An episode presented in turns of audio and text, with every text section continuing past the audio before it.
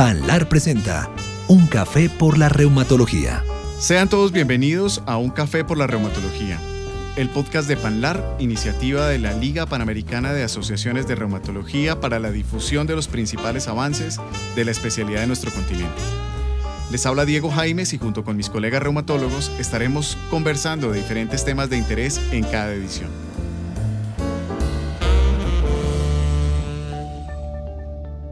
La innovación médica en medicina impacta a todas las personas en el planeta. Promete nuevas maneras de prevenir, diagnosticar y manejar los problemas de salud, así como nuevos medicamentos y dispositivos para tratar enfermedades y estrategias educativas novedosas, junto con transformar nuestra sociedad para atender mejor las necesidades y expectativas de todos los involucrados en el ecosistema de salud. Sin embargo, existen diferencias en la generación de soluciones innovadoras entre las diferentes regiones, en especial en Latinoamérica. De acuerdo al Índice Mundial de Innovación, el Global Innovation Index de 2019, realizado por la Organización Mundial de la Propiedad Intelectual, en Norteamérica, es Estados Unidos y Canadá quien ocupa el primer puesto en innovación, seguido por Europa y el sudeste asiático. Latinoamérica ocupa el quinto dentro de siete posiciones en esta clasificación. De igual manera, Suiza es el país más innovador del mundo, seguido de Suecia, Estados Unidos, los Países Bajos y el Reino Unido. A renglón seguido, India, Sudáfrica, Israel y Singapur. Apareciendo el primer país latinoamericano en este ranking en la posición 51 de 129 economías analizadas, que corresponde a Chile. El panorama de la innovación global, sin embargo, está cambiando. Tanto el gasto como los esfuerzos de innovación han ido aumentando en el tiempo, incluido el número de investigadores y emprendedores que impulsan activamente la innovación. Aunque la innovación permanezca relativamente concentrada en unos pocos países y regiones, desde una perspectiva histórica, este panorama también ha ido evolucionando. Hemos sido testigos de importantes cambios a lo largo de las últimas tres décadas, como se evidencia en un aumento continuado del gasto mundial en investigación y desarrollo, el cual se duplicó entre 1996 y 2017. Sin embargo, ¿qué es la innovación médica? ¿Cómo estamos desarrollando estos procesos de innovación alrededor de la reumatología? ¿Qué estrategias desde las sociedades científicas promueven la innovación? Estos son algunos de los aspectos que discutiremos hoy junto con Carlo Vinicio Caballero, editor en jefe de Global Rheumatology. Nos acompaña César Graf, pionero tecnológico e innovador en salud, reumatólogo y presidente actual de la Sociedad Argentina de Reumatología. Junto con él, Rafael Grossman, cirujano, radicado en Maine, educador y futurista en salud. César, bienvenido a Un Café por la Reumatología. Bueno, muchas gracias. Gracias por invitarme. Y bueno, estoy eh, acompañado de, grandes amigos que conozco de hace mucho tiempo y disfrutando de, esto que empezamos juntos hace ya un tiempo con Carlos Vinicio a interrelacionarnos a través de la tecnología. Gracias. Rafael, un placer que estés con nosotros. Muchas gracias por acompañarnos. El placer es mío, eh, Diego, y, y, bueno, todos los demás. Un placer reunirnos de nuevo y desde aquí, desde Maine, pero con el corazón en Latinoamérica, en Venezuela, desde, mi patria natal. Carlo, ¿cómo has estado? Demos inicio a este interesante café del día de hoy. Bien, Diego, hablar de lo que nos gusta, el tema de innovación es fascinante y tenemos dos invitados de lujo para mostrarle a nuestra audiencia qué se puede hacer en innovación en América Latina y que tenemos muchas cosas por aportar. Qué bueno estar con ustedes. Rafael, cuéntanos cómo fue tu llegada, cómo fueron esos inicios eh, a este ecosistema innovador en el cual estás ya hace mucho tiempo y lograr estar hombro a hombro con los desarrolladores de estos últimos avances tecnológicos en la atención sanitaria? Oye, mira, eh, bueno, eh, te digo que, es difícil decir los inicios, ¿no? Cuándo, cuándo fueron o cómo fueron, pienso que siempre he sido un poquito de, bien afecto ¿no? a, la, tecnología, el uso de la tecnología. Siempre hablo de, usar la tecnología inteligentemente para mejorar los problemas que tenemos, para, para eh, de cierta manera aumentarnos y hacernos más eficientes, para eh, más eficientes eh, como para aprender, para educar, para, tratar a los pacientes, para diagnosticar, para rehabilitar. creo que empecé mi, mi época, yo tengo una charla TEDx en que hice en Bermuda hace unos años y hablé un poquito ahí de cómo pensé yo que eh, mis años haciendo eh, mis meses haciendo medicina rural en, en, el Amazonas, en el último año de medicina, y la falta de recursos, la falta de, de, comunicación, sobre todo, de repente activó en mí un poquito el, tú sabes, esa, esa, eh, esa piquiña, como decimos en Venezuela, por el, el, uso de la tecnología para comunicarnos y conectarnos. Y eso me llevó a llegar aquí a Maine, después de entrenarme en, en Michigan en cirugía, regresé a Venezuela, y cuando llegué aquí a Maine, que es un estado relativamente rural, pues bueno, eh, eh, el tema de la telemedicina eh, era muy importante, muy poco desarrollado, empezamos a hacerlo, a depurarlo un poquito y bueno, cuando salió el iPhone 4 con FaceTime, dijimos, oye, esto hay que, yo, pensé, mira, si yo puedo hablar con mi mamá en Venezuela, eh, 3.000 millas de distancia, pues no hay razón que yo use una tecnología muy costosa para hablar con un médico aquí a 100 kilómetros de distancia. Empezamos a hacer un proyecto usando iPod Touch y eso llevó a otra charla TEDx y eso me llevó pues eh, a Silicon Valley, a Exponential Medicine, a conocer al inventor de Google Glass, a hacer la primera cirugía en el mundo con Google Glass y eso tomó todavía más interés y bueno, me, me fui poco a poco metiendo en este, en este tema de la tecnología exponencial y eh, hacerlo en paralelo con ser un cirujano pues a tiempo completo y a conocer gente tan interesante como, bueno, como usted, como Carlos Vinicio, verdad que, que ha sido una, una bendición. Eh, a propósito, fuiste el primer médico, el primer cirujano en utilizar dispositivos de, de, última tecnología como los Google Glass. ¿Por qué nos hablas un poquito más de esa experiencia? Eso fue New York Times, TEDx, Univision, CNN, mejor dicho, eso fue un cubrimiento espectacular. Cuéntanos un poco. Oye, mira, yo, bueno, cuando yo conocí a este, a este inventor de Google Glass en, Future Med, que es lo que llaman ahorita Exponential Medicine, ¿no? formato era un poco diferente, pues dije, oye, esta tecnología nos, permite tener en nuestra frente pues una computadora, un teléfono inteligente, pues una, estar conectados al mundo, a la internet y a la vez poder eh, mostrar al mundo desde nuestra perspectiva lo que estamos viendo. Y pensé que sería, eh, que iba a ser una, una herramienta perfecta pues para traer a los estudiantes virtualmente a, la perspectiva del cirujano. Cuando uno está en cirugía uno aprende viendo, ¿verdad? Y, tener cirujanos detrás tuyo tratando de, ver era algo bien, es todavía algo bien, bien eh, difícil de hacer, a veces pues la experiencia es mala. Y pensé, oye, ¿por qué no usar esta tecnología para eh, hacer más eficiente, para aumentar cómo los estudiantes aprenden. Entonces los estudiantes en vez de estar en la sala de operación, estaban los estudiantes al lado de la sala de operación, tranquilos, tomándose un cafecito, mientras nosotros estábamos haciendo la operación y en realidad no hice mucho sino pensar en, en cómo utilizar esta plataforma como, como la saqué de la caja, pues, para hacer un streaming ¿no? de lo que estaba viendo y eso un gran amigo que escribe en Forbes escribió y a las par de horas estaba ya viral y al día siguiente, bueno, estábamos recibiendo llamadas yo de, de, China, de Argentina, de Italia, y, bueno, fue el aplicar una idea de, una manera diferente, ¿no? Una tecnología que se hizo para tomarle fotos al gato y al desayuno, ya, eh, una tecnología que se puede usar de cierta manera para mejorar la salud, para prevenir la salud, para salvar vidas que es también parte de la, de la, razón de ser de la innovación. Innovación no es solo inventar, no es solo gestionar desde cero un producto tecnológico, sino este, por ejemplo, darle un buen o tal vez, si me permites, un mejor uso a un dispositivo de última, de última generación. Eh, adicionalmente, cada vez estamos, estamos viendo que aparecen nuevos desarrollos tecnológicos y pareciera que cada vez estamos más cerca a utilizarlos inmunoterapia, medicina personalizada, autodiagnóstico en casa por parte de pacientes, medicina regenerativa. La mayoría de ellos pareciera que en el ecosistema surgen efectivamente de Estados Unidos y Europa, pero ¿qué percepción tienes respecto a que Latinoamérica también sea un nicho, una incubadora de estos de estas nuevas eh, productos o de esta innovación en salud?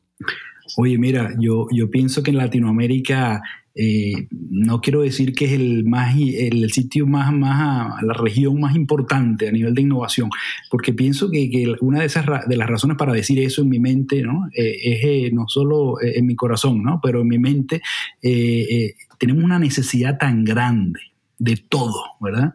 Tenemos una necesidad de reinventar el mundo y reinventarnos nosotros mismos. Tenemos un recurso humano pero fenomenal y esas dos cosas pues no tienen, no tienen no tienen par en otras partes del mundo, pienso yo.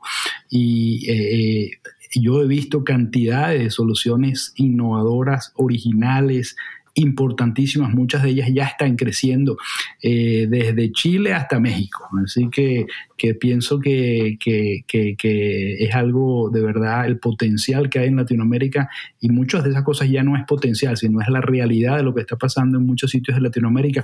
Te hablo de Chile, te hablo de Argentina, te hablo de Uruguay, te hablo de Colombia, te hablo de México, te hablo de Costa Rica, en Brasil.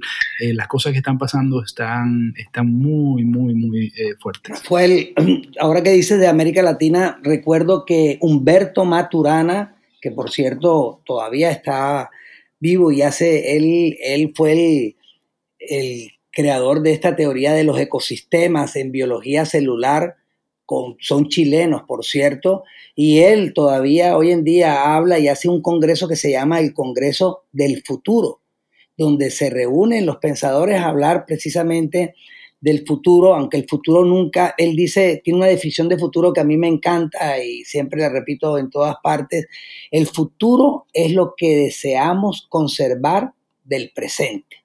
El futuro es lo que deseamos conservar del presente porque es muy sencillo. Todo lo que te parece que es interesante lo vas a seguir trabajando y lo que no te parece que sea interesante o que tenga utilidad lo vas a ir desechando. Entonces vamos a tender a trabajar en cosas que nos parecen que tienen sentido.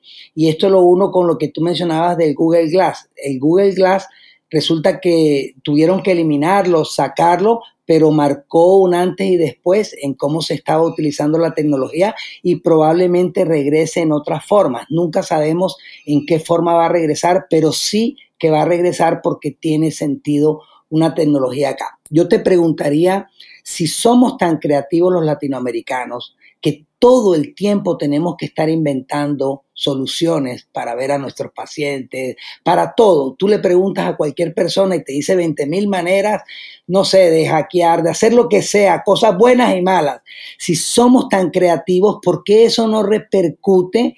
Digamos, en forma científica, en generación de patentes, en una estructura que pueda decir, América Latina produce esto y más bien siempre estamos ahí como en el underground, que dicen los gringos, debajo de tierra, siempre inventándolo la cosa que, que, que, no es o, de la manera que, que, no todo el mundo se puede beneficiar de eso. ¿Qué crees tú que deberíamos hacer? Hmm. Oye, bueno, mira, esa, esa es una pregunta bien, bien difícil de contestar, yo pienso. Eh, obviamente es algo cultural, pienso yo, en gran manera. Eh, también yo, yo pienso pues que, que bueno, la, misma forma de vida de nosotros los latinoamericanos, o de cierta forma la, la, la jovialidad y la jocosidad y en cierta manera en ciertas rango de Latinoamérica, eh, eh, uno no tiene que de repente planear mucho para el invierno, ¿no? Eh, con excepciones, ¿no? Pero yo pienso que de cierta manera la vida sigue, pase lo que pase, y esa, y esa cultura está muy como enraizada en nosotros, pero pero yo pienso que eso está cambiando, está cambiando mucho, Carlos Vinicio. oye, hay, hay proyectos que, que, están avanzando, pero, pero tremendamente y, creo que van a tener mucho éxito muy pronto. Y pienso que ahorita el, proceso de globalización eh, es importante que permite pues a soluciones latinoamericanas de cierta manera registrarse o patentarse o oficializarse de cierta manera en los mercados europeos, en los mercados americanos. Y pienso que eso nos, nos ha ayudado y nos va a seguir ayudando mucho. el por qué no pasa eso regionalmente, pienso que es una falta de, infraestructura regulatoria, de cierta manera. Eh, hemos discutido varias veces con Carlos que eh, hace falta en Latinoamérica crear verdaderas redes redes de conocimiento, redes de innovación, redes de pacientes, como lo estamos viendo ahora. ¿Cómo van, cómo van desde tu punto de vista, Rafael, esa, esa, esa integración, esa creación de redes, pero enfocadas a la innovación tecnológica e incluso más específicamente a la innovación en salud? ¿Lo estamos logrando? ¿Será que ahí también tenemos probablemente una, una gran tarea que cumplir? Lograr establecer una verdadera red colaborativa latinoamericana, por llamarla de alguna manera. Oye, yo, yo he estado metido en varios eh, intentos ¿no? de eso y, ha sido difícil que prosiga. ¿sí? Pienso que obviamente el, el tiempo y, el, la finanza siempre son un problema, ¿no? Eh, todo el mundo tiene, tiene su trabajo, su vida, su, su, profesión y es difícil seguir en un tema sin encontrar los recursos financieros o que puedan sostener eso en el tiempo, ¿no? Por más esfuerzo, más eh, intensidad, más deseo que haya y más necesidad que haya, pienso que, que esto eh, de cierta manera es difícil muchas veces llegar a, solidificar este, estos proyectos. Pero eh, si uno se pone a ver en redes menos oficiales como Slack, eh, Telegram, WhatsApp, hay unas redes de innovación que han surgido a raíz de la pandemia que son pero fenomenales. Sobre todo hay una, un par de redes en las que yo estoy metido eh, con base en Colombia que, que, son pero unos, unos que yo creo que no tienen a nivel mundial, no tienen, no, no tienen igual pero son redes de comunicación oficiales, eh, no son oficiales, pues. Eh, pero eh, pienso que, que eso es, cuestión de tiempo, es cuestión de tiempo porque cada vez la gente se, como digo, se globaliza más, hay gente de Latinoamérica en muchos otros países y ahorita es muy fácil conectarse y comunicarse y eso, y eso de cierta manera yo pienso que, que, que, va a cambiar. Hay, hay proyectos muy buenos, muy grandes. Sin duda, Rafael, eh, quiero aquí llamar la atención sobre un proyecto que surgió de la reumatología, que a mí me parece que es un ejemplo mundial de lo que puede hacerse. Tú mencionabas las redes, Slack, WhatsApp y todo esto, el de la Global Rheumatology Alliance, eh, que son amigos todos que conocemos ahí del Twitter y se fueron juntando gente de cinco continentes, de, del Twitter pasaron al WhatsApp, del WhatsApp a un grupo de Slack y ahí terminó formado la base de datos de la Global Rheumatology Alliance que ha registrado los casos de COVID-19 en todos los continentes en Europa, en Estados Unidos, en América, llevan, te quiero decir que ha habido 61 mil publicaciones eh, sobre el COVID, mil en reumatología y este grupo tiene las principales eh, publicaciones. La parte latinoamericana, no puedo dejar de decir que, la, que gracias a Dios la publicaron en, Global Rheumatology, eh, pero, pero es súper interesante porque surgió la red de, de las redes sociales surgió el networking y termina en un producto específico. Entonces, donde se está generando el conocimiento, y aquí de nuevo a mí me gusta un poquito la historia, ¿Te acuerdas en la ilustración donde se generaban las innovaciones? No era en los palacios de los reyes, los condes, etcétera, sino en los cafés que se formaron en Inglaterra, donde surgían las ideas y de ahí llegaban tan lejos. Tal vez en las tabernas. En las sí, o sea, eran, eran, eran, eran los sitios, los sitios más alejados pero crearon los cafés, por eso la cultura del café es tan, tan importante a nivel mundial, que además que a diferencia del alcohol, este, no te emborrachaba y te permitía estar lúcido un poco al día siguiente. Te activaba en lugar de De, de, ahí la razón. Entonces, por eso digo yo que es tan importante tomarse un café, porque muchas de las ideas que hacemos surgen en los cafés, ahora tenemos las redes, pero lo importante aquí, que decía Rafael, es qué tenemos que hacer para llegar a concretarlas en ideas como esa que acabo de mencionar, que van revolucionando lo que hacemos. Tenemos que aprender a trabajar en grupo. Una, una de los aspectos relacionados íntimamente con la, con la innovación que también nos apasiona a Carlos y a mí es la educación. Y, y sé que también tanto a César como a Rafael les apasiona la educación y la formación, pues cada quien, cada uno por supuesto en su campo.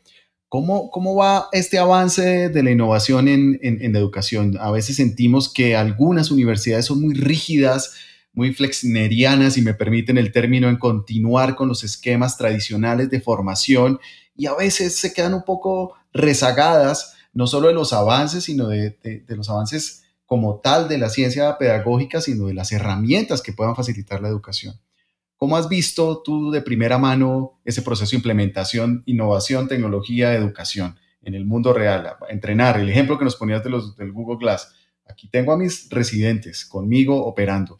¿Cómo, cómo has visto esos cambios? ¿Qué, ¿Qué, tanto, qué tan abiertas están las universidades en términos de implementar estas estrategias? Oye, mira, yo, pienso que eh, eh, ha habido cierto progreso, pero muy lento el progreso. Hay varias universidades ya y de este tema venimos hablando desde hace casi 10 años, eh, de, la necesidad importantísimo de redefinir, revitalizar, reestructurar el currículo de la educación médica, hacerlo, darle un enfoque de lo que se llama la salud digital, darle un enfoque de creatividad, de innovación, un enfoque con la tecnología y, la tecnología de una manera eh, eh, como una herramienta para humanizar, rescatar la humanidad en la medicina y paradójicamente eh, darnos un mejor contacto más empatía con el paciente a través del uso inteligente de la tecnología.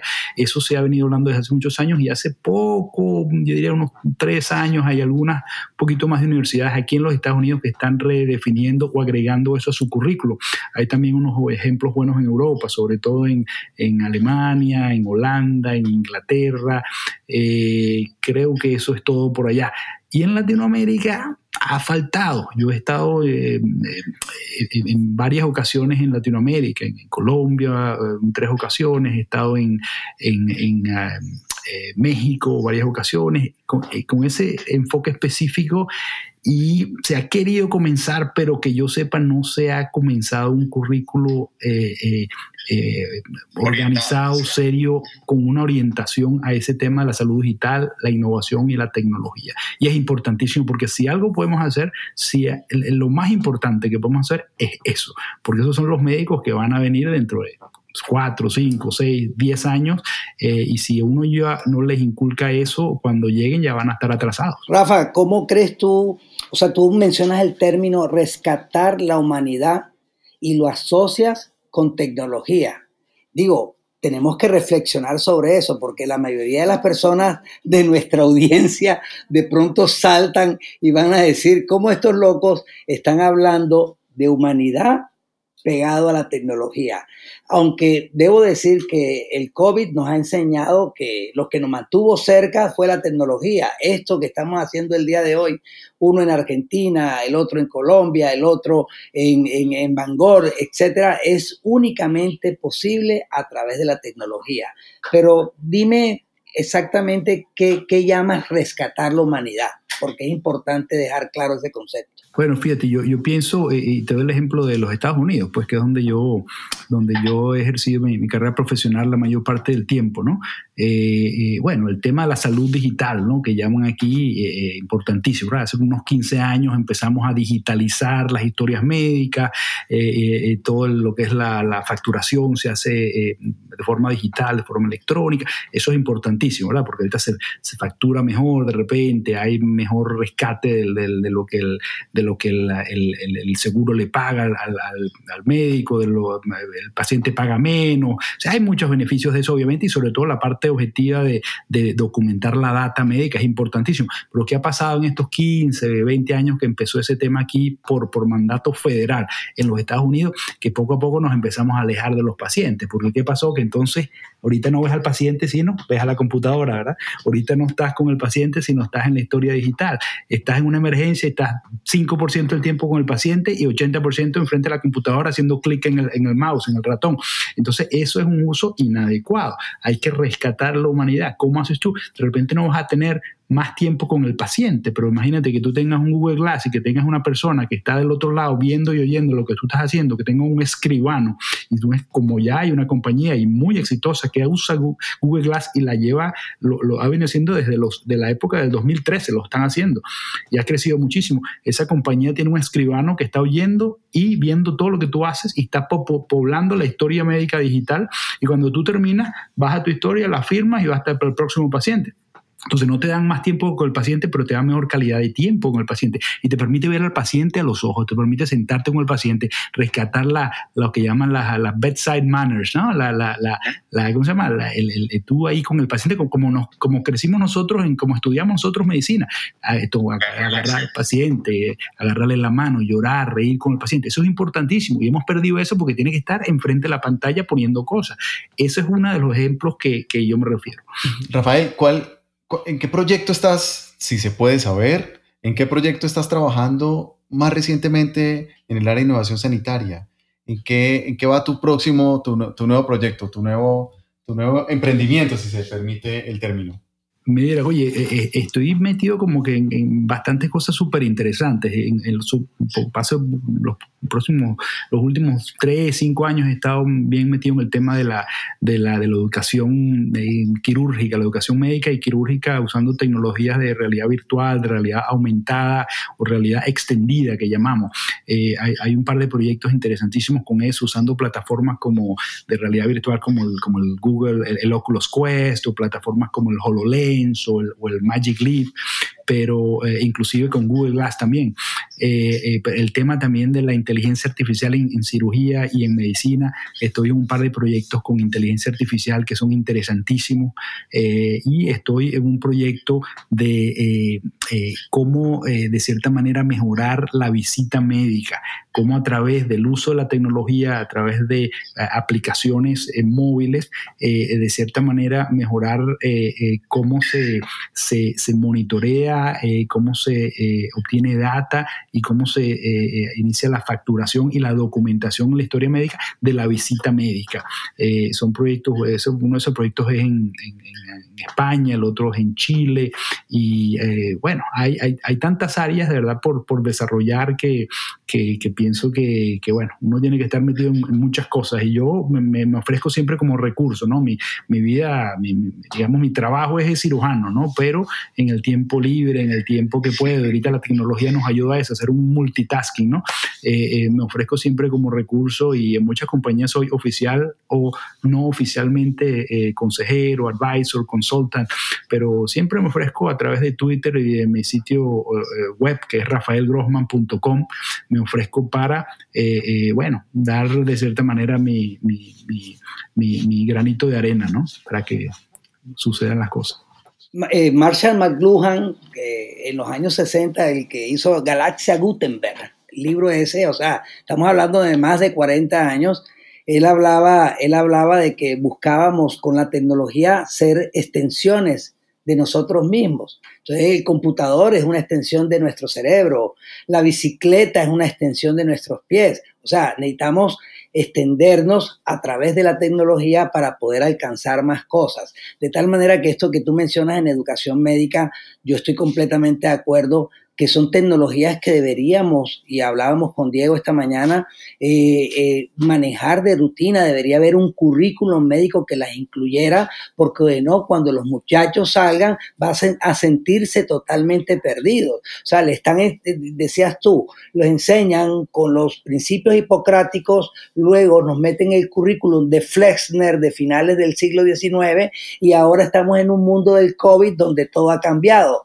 Estos pobres muchachos se van a perder no se adaptan y, de verdad que te puedes sentir viejo. La, universidad no te puede enseñar eh, eh, eh, a, hacer cómo haces las cosas, sino darte unos principios, valores que vas a ir utilizando a través de, la vida. Entonces yo creo que invitar a Rafael a que extendamos esas redes para, para meter a América Latina en el circuito principal, hay creatividad, hay forma de hacerlo, hay gente interesada y, hay puentes como eres tú, Rafael, para que nosotros eh, podamos hacerlo y ahorita con seguridad Diego va, a preguntarle a César de qué hizo para ganarse el premio de innovación Panlar y, nos contará la creatividad de, los reumatólogos latinoamericanos. Así es, Carlos. Rafael, muchas gracias. Y, y sí, tal como lo menciona Carlos Vinicio al inicio del podcast, está con nosotros César Graf.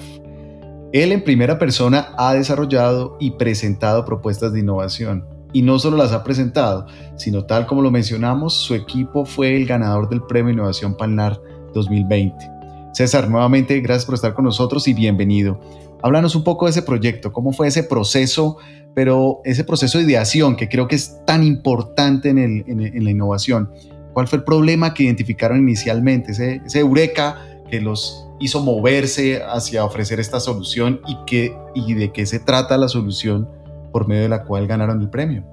en realidad esto es un proyecto eh, que, surge de un montón de proyectos donde justo eh, surge la necesidad, así como hicimos un proyecto de tecnología que no que empezamos con la virtualidad mucho antes desde la sociedad argentina que pasara esto y después, digamos, como todo proyecto tiene sus pros, sus contras, sus, su, gente a favor y su gente que no se, no se adapta a los cambios, pero después la virtualidad y la pandemia y todo nos hizo llegar a todos al mismo punto. Entonces, eh, en esto nosotros veíamos una gran necesidad de los pacientes, los teníamos enfrente y que no podían agarrar las cosas, no podían destapar cosas simples como una botella y nos planteamos, no, no, no inventamos nada en realidad porque eso ya estaba inventado, pero nos planteamos hacerle llegar algo a los pacientes que les sirva. Y en ese sentido empezamos a buscar los distintos dispositivos que necesitaban, que, que nosotros creíamos que lo podíamos hacer y justo un montón de casualidades nos conectamos con Fábrica, que es una empresa estatal que hacía 3D y nos dijeron que podían tomar el proyecto. Y viste, cuando surge una idea es porque mucha gente va para el mismo lado y está de acuerdo y tiene ganas de, impulsar el proyecto. Así que fuimos sumando voluntades. Esto no es un proyecto personal, sino es de toda la sociedad argentina. Y con otros médicos empezamos a decir, bueno, vamos a hacer esto, vamos a hacer lo otro. Y lo fuimos proponiendo y fueron surgiendo los, los primeros prototipos que estamos probando ahora. Tenemos que hacer algunas modificaciones porque la prueba eh, tiene que ser confiable y tiene que ser que le sirva al destinatario final, que son los pacientes. Entonces, los pacientes están totalmente involucrados en este, en este proyecto y nos dan sus, sus pros y sus contras y ahí vamos modificando el proyecto, pero al final creemos que va a salir todo bien y vamos a poder desarrollarlo sin problema. César, ¿qué dificultades encontraron eh, o la principal dificultad que encontraron en ese proceso de ideación, de prototipado? ¿Cuál, cuál, etapa que tú recuerdes en especial de, en la cual pudieron sentirse un poco estancados y tal vez sentir que el, que el proyecto no avanzaba? Bueno, el proyecto inicialmente eh, tenía la, problemática económica, como, como siempre surge en estos proyectos, o sea, uno puede tener un montón de ideas, pero siempre falta el, aporte económico. También después tuvimos problemas con los materiales, o sea, que queríamos que el material sea resistente el hacerlo resistente hizo que hiciéramos un diseño y probáramos varios diseños que algunos fueron bien y los otros fracasaron. Y después, hasta que llegamos al diseño, viene la etapa de prueba donde ahí nos vemos con las dificultades que tienen los pacientes, porque vos le podés hacer un adaptador muy a la mano, pero le puede hacer doler o le puede dificultar eh, su enfermedad. Entonces, conseguir para qué paciente va a ser, no todos son iguales, para qué paciente va a ser muy bueno el adaptador, estamos en esa etapa de búsqueda, de prueba y finalmente con el objetivo final de hacer en gran escala los adaptadores y que le llegue a todo el país a nuestros pacientes. César nos, está mencionando varios puntos que son como, como fundamentales en esto de, de innovar. Bueno, había, hay una necesidad claramente identificada, hay una solución que pretenden plantear, hay un impulsor que, está detrás de la idea diciendo, bueno, vamos, echémosla adelante.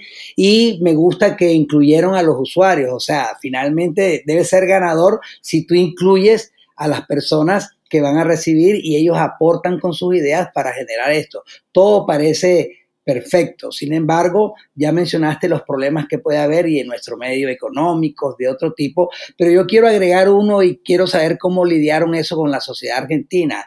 Es el problema de que te digan, ¿y las referencias? porque normalmente en el, mundo, digamos, de los innovadores, el mundo de Silicon Valley, de la tecnología, de todo esto, es un mundo que va rigiendo la necesidad, inmediatamente crea la solución y después que está establecido van y prueban que lo que ellos intuían era cierto. Y nosotros estamos acostumbrados a pensar diferente. Necesitamos saber qué hicieron otros, necesitamos saber si alguien lo publicó, lo escribió, necesitamos tener una referencia para poder decir esto se puede hacer y cómo convenciste a la sociedad argentina que de tradición sé que es un poco conservadora, aunque en los últimos años ha cambiado muchísimo. No, no, yo creo que cuando hay, uno ve que es por los pacientes y le va a solucionar o le va a dar calidad de vida al paciente, las cosas se allanan bastante. El hecho de que no, no somos eh, como te dije, unos genios que nos largamos a hacer cosas que no estaban probadas. Estos, estos dispositivos están probados y están ya este, están en internet los, los diseños y bueno, eso es lo bueno que tienen. Lo que hicimos nosotros es imprimirlos en 3D, eh, darle un material, buscar un material resistente que sea a la vez bastante económico y que se pueda hacer en el país. Em, después, bueno, con todo esto de la pandemia y todo, surgen cosas que hay otras prioridades, pero bueno, con, con el apoyo de Panlar creemos que lo vamos a hacer este, en la parte privada también, porque no podemos retrasar el proyecto, ya que ganó una beca y, y bueno, eh, yo creo que que el Estado está, eh, está en otras cosas más prioritarias con el, tema de la pandemia y eso puede llegar a, detener un poquito el proyecto, pero nosotros estamos totalmente decididos a hacerlo en la parte privada y, y, a costo de la sociedad. Y en ese sentido la sociedad ha apoyado mucho este proyecto, los pacientes han apoyado mucho este proyecto, así que creemos que es una necesidad y cuando hay una necesidad, la sociedad está de acuerdo. Eh, Carlos, y es que usualmente pensamos que innovación, o tal vez en reumatología, siento que hay una percepción ya muy, muy fuerte que innovación está más ligada a los avances terapéuticos, pero desde el área farmacológica. ¿Sí? Eh, sin embargo, César es el vivo ejemplo de que hay innovación dirigida hacia otras necesidades, ¿sí? A una necesidad específica, por ejemplo, de rehabilitación o si se quiere de inclusión, ¿sí? De volver a tener una calidad de vida adecuada, dado que tiene una alteración asociada con esta enfermedad. Además de los medicamentos, ¿qué, otras áreas sientes, César, que, que, hay espacio o que hayas visto que, haya, se haya generado estos impulsos de innovación para, el aporte de pacientes? Bueno, mira, yo creo que, mm, que como es la tecnología, este, tiene que volver a lo que decía un poco Rafael. Eh, yo soy, mi próximo proyecto creo que es cómo hacer para mejorar la relación médico-paciente desde el punto de vista virtual. Estoy totalmente de acuerdo con que se ha perdido esa parte humana, pero también se ha ganado un montón de, cosas que son derechos de los pacientes. El derecho a, la salud, el derecho a, no viajar para ver un especialista, eh, para solucionar cosas que se pueden solucionar, que antes se solucionaban con un llamado y ni siquiera tenías la posibilidad de ver al paciente y lo solucionaban igual. O sea, la telemedicina no le, inventamos nosotros, estaba inventada hace mucho tiempo, lo que fueron mejorando fueron las herramientas de comunicación y la, disponibilidad. Entonces, em, creo que esto va a mejorar mucho la, la relación médico-paciente porque es algo que ha venido para quedarse y depende de nosotros que la hagamos más humana o menos humana. Ahí yo estaba preparando una charla para el Congreso de Pacientes donde ponía, el éxito que busca el paciente no es la cura, es la satisfacción de que lo atiendas bien. Y eso no es cantidad, es calidad. Vos podés estar dos horas con un paciente y no lo atendiste bien y no estás satisfecho. Aunque o pudiste estar diez minutos y lo atendiste bien y tal vez no, no tiene relación con que lo hayas curado o no, tiene relación con que lo hayas atendido y te hayas dedicado a él. Y como él se sienta escuchado y apoyado por su equipo tratante, Carlos. Sí, sin duda, eh, una de las cosas fundamentales también que, que hay que recalcar es que las soluciones deben ser acorde con la sociedad en que tú te desenvuelves. Ya nos decía Rafael que su práctica principal en Estados Unidos y el problema que tiene con todo esto de la tecnología que fue determinada por el Estado. El Estado colocó para todo el mundo tecnología y ellos han tenido que encontrar soluciones para esto. Y nosotros en América Latina tenemos que encontrar nuestras propias soluciones y tal vez eso es algo de lo que nos ha faltado como sociedad. Siempre estamos copiando lo que hacen en otras partes y adaptamos un poco, pero no pensamos que podemos tener soluciones propias basadas o esas soluciones propias las consideramos muy, no sé, primitivas o las menospreciamos y entonces tenemos que aprender a creer en nosotros. Entonces yo creo que es fundamental eh, eh, recordarle a todos, nosotros por ejemplo en, en, Panlar básicamente es una sociedad donde hay todo tipo de, de profesionales, pero la mayoría ven pacientes todos los días. La gran mayoría de nosotros desde que amanece hasta que anochece estamos viendo pacientes. Entonces no podemos tener las mismas soluciones que hay en Europa o en el American College, donde muchos de los que van a los congresos todo el día tienen tiempo para investigación, tienen tiempo para, para, para, innovación y otras cosas. Nosotros tenemos tiempo para ver pacientes todos los días y deberíamos ser muy buenos en soluciones innovativas para ver esos pacientes, para facilitar la tarea. Tenemos que aprender a creer en nosotros. Bien, Rafael César, basado en sus experiencias, ¿qué mensaje podríamos enviarles a los médicos que quieran ir un paso más allá de la atención médica, que quieran innovar? Eh, tal vez alguna recomendación de que deben aprender, deben preocuparse en, prepararse específicamente en algo o qué oportunidades o tal vez qué rutas de apoyo y redes pueden encontrar. Rafael. Eh, yo el mensaje que daría es eh, el, mantenerse curioso, ¿no? Y el mantenerse eh, eh, de cierta manera insatisfecho, ¿no? De la manera, tenemos tantas herramientas hoy en día que están subutilizadas y algunas ni siquiera utilizadas para nada y, hay que rescatar la, la, conectividad y la conexión la comunicación entre eh, colegas, ¿no? Médico a médico y entre nosotros y los pacientes y su familia. Y, tenemos todas las herramientas para hacerlo, pero hay que, hay que mantenerse eh, activo, hay que mantenerse no solo en medicina, no solo en la especialidad, no solo en la, en la subespecialidad, sino que hay que abrir los ojos no solo a otras áreas de la medicina, sino áreas más allá de la medicina. Siempre uno de, de joven le decían, pues, cuando uno estaba estudiando, que, que el que de medicina solo sabe, ni de medicina sabe y eso es verdad.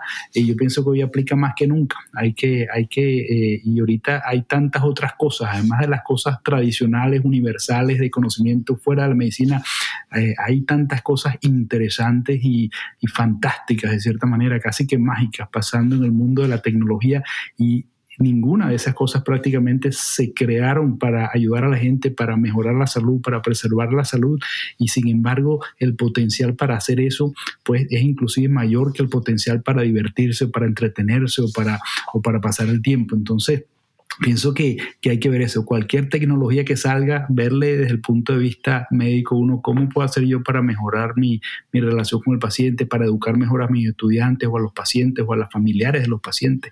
Me parece que ese es el, mensaje que, que más me interesa dejar en este momento. Gracias, César.